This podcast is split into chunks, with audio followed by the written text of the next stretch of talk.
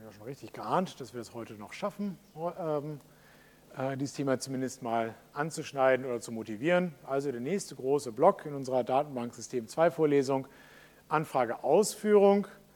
Und was wir hier insbesondere betrachten wollen, sind die einzelnen Algorithmen, um Operatoren der relationalen Algebra effizient auszuführen. Insbesondere den Join, aber auch Sortierung, auch ähm, äh, Selektion, Gruppierung und Aggregation. Projektion braucht man nicht so viel nachdenken, auch die Mengenoperatoren werden äh, betrachtet werden.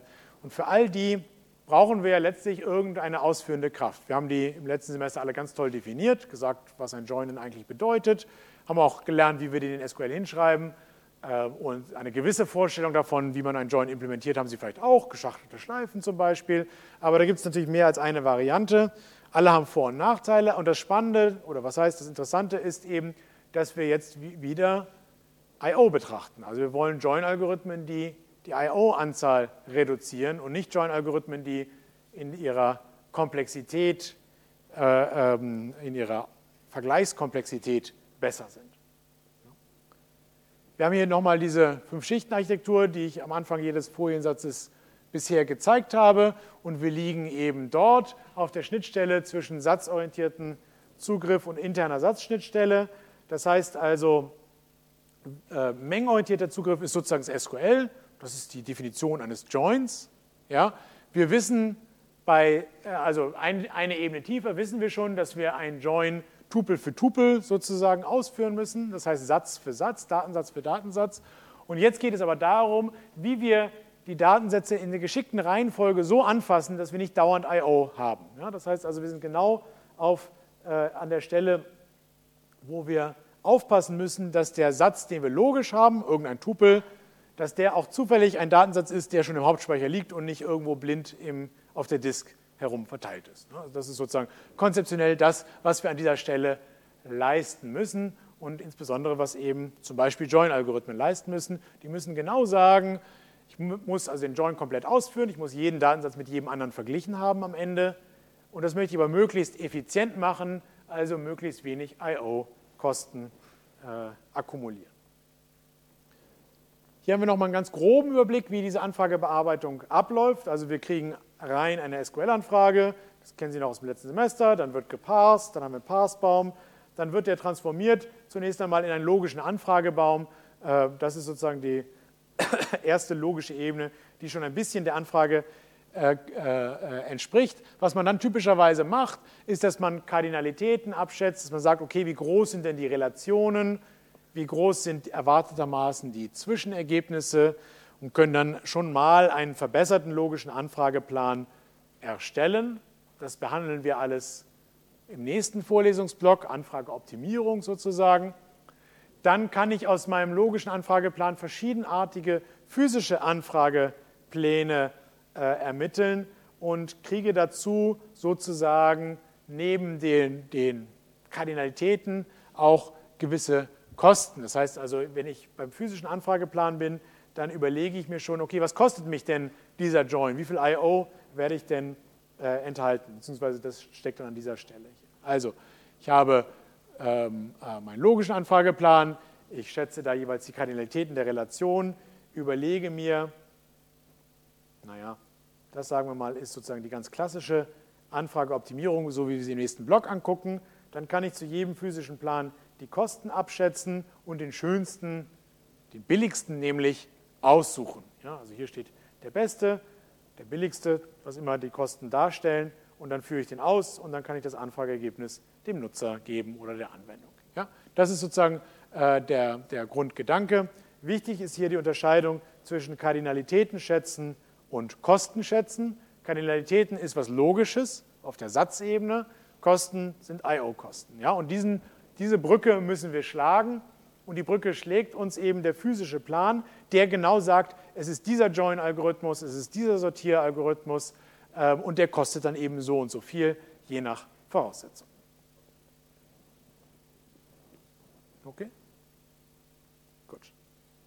Naja, und die Ausführung, wenn man noch ganz schlau ist, führt man aus, bemerkt oder während man die Daten liest und Joins bildet, dann kann man natürlich auch Statistiken gleich mitermitteln und die kann man dann zurückgeben in den Optimierer, sodass er beim nächsten Mal einen besseren Job macht.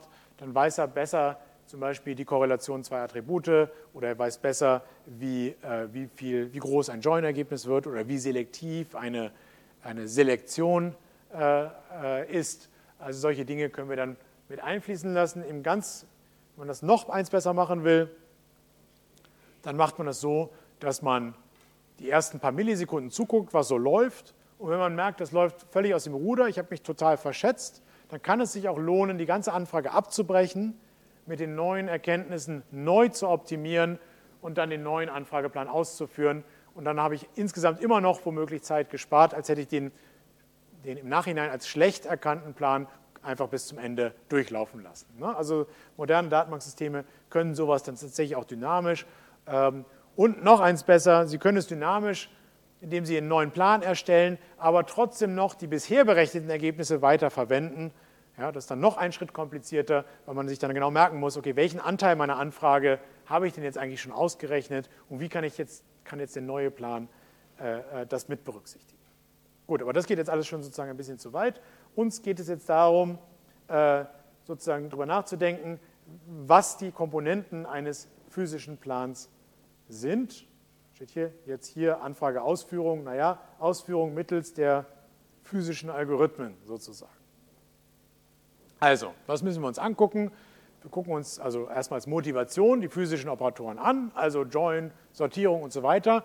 Und dann gibt es halt weiß, es schreckt ab, riesige Familien von Algorithmen. So kompliziert ist es gar nicht, wie es hier steht, sondern was wir hier letztlich unterscheiden, ist, ähm, was von den Input-Relationen passt in den Hauptspeicher und was nicht. Ja? Äh, der schlechteste Fall ist, beide Input-Relationen zum Beispiel für ein Join passen nicht in den Hauptspeicher. Ja? Dann müssen wir in aller Regel jedenfalls Two-Pass-Algorithmen ausführen. Mit Glück passt eine der beiden Relationen in den Hauptspeicher, na, ich mache es mal so, ja, passt eine der beiden Relationen in den Hauptspeicher, dann reicht in aller Regel ein One-Pass-Algorithmus. One-Pass und Two-Pass heißt letztlich, wie oft muss ich über meine Daten rüberlaufen. Ja, wenn ich nur einmal drüber laufen muss, ideal, ja, dann, also mindestens einmal muss ich ja eh, weil ich die Daten ja alle einmal wenigstens lesen muss und irgendwas damit tun muss. Ähm, aber mit Pech muss ich eben zweimal durch meine Daten durchlaufen, ähm, weil man eben ähm, weil die Daten nicht gut in den Hauptspeicher passen. Ja? Was war der, naja, brauche ich gar nicht fragen, also der Two-Phase Multi-Way Merge Sort, den wir am Anfang kennengelernt haben, ist natürlich so ein Zwei-Phasen-Algorithmus, weil er eben zweimal durch die Daten durchläuft. Ja? Okay. Also hatten wir eben schon gesagt, wir haben irgendwelche Anfragepläne, die aus Operatoren bestehen. Join, Selektion, Projektion, Union, Intersect, Accept oder Difference und so weiter. Aber auch der Scan einer Tabelle ist auch ein Operator, also lies eine Tabelle ein, ist ja auch ein Operator, das muss ja auch irgendwie gemacht werden, ausgeführt werden. Und die physischen Operatoren sind Implementierungen der logischen Operatoren. Ja, logisch schreiben wir einfach in Join, physisch muss ja ein Algorith konkreter Algorithmus dahinter stecken und nicht nur das, sondern oft stecken mehrere verschiedene Algorithmen hinter einem logischen. Also ein Join können wir auf verschiedene Art und Weise implementieren, Sortierung kann man auf verschiedene Art und Weise implementieren, sogar das Scannen einer Tabelle kann man auf verschiedene Arten und Weisen implementieren, obwohl das erstmal ganz einfach scheint. Ja?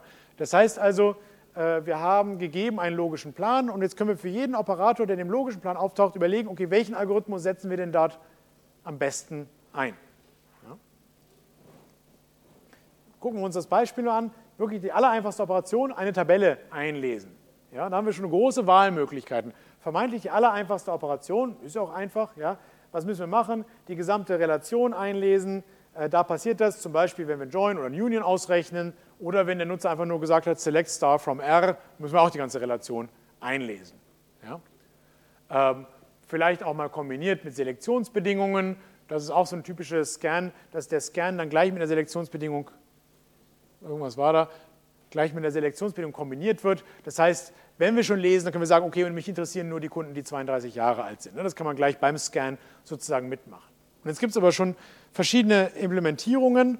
Ja, also hier nenne ich jetzt einfach mal zwei. Die nennen sich dann eben Table Scan und aber auch Index-Scan. Und jetzt sagen Sie, ah ja, okay, das sind jetzt zwei verschiedene Sachen, aber letztlich aus Sicht des Datenbankoperators ist das dasselbe, aus Sicht des logischen Plans. Am Ende habe ich die Relation gelesen. Ob ich sie direkt von der Disk einmal runterlese oder ob ich sie mittels eines Index lese, am Ende habe ich sie halt gelesen sozusagen.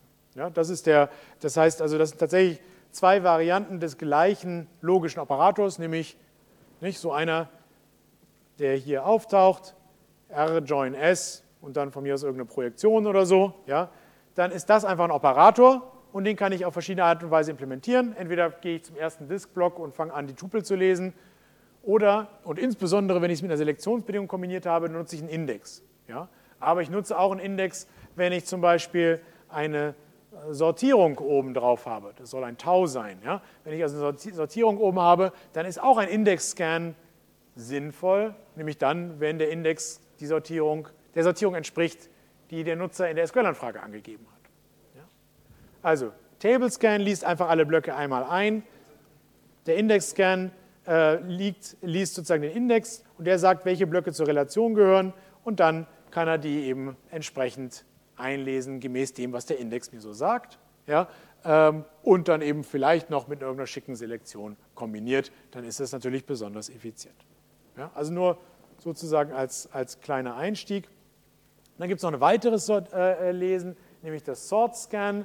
Das ist auch so etwas, wenn, wenn der logische Plan die Sortierung gebrauchen kann, dann sage ich, ich mache keinen Table Scan, ich mache keinen Index Scan, sondern ich mache einen Sort Scan. Und der Sort Scan sagt mir am Ende, die Daten kommen sortiert heraus. Wie das geschieht, ist mir egal sozusagen. Das muss man natürlich dann implementieren, zum Beispiel mittels eines Index oder auch zum Beispiel mittels einer Suchoperation.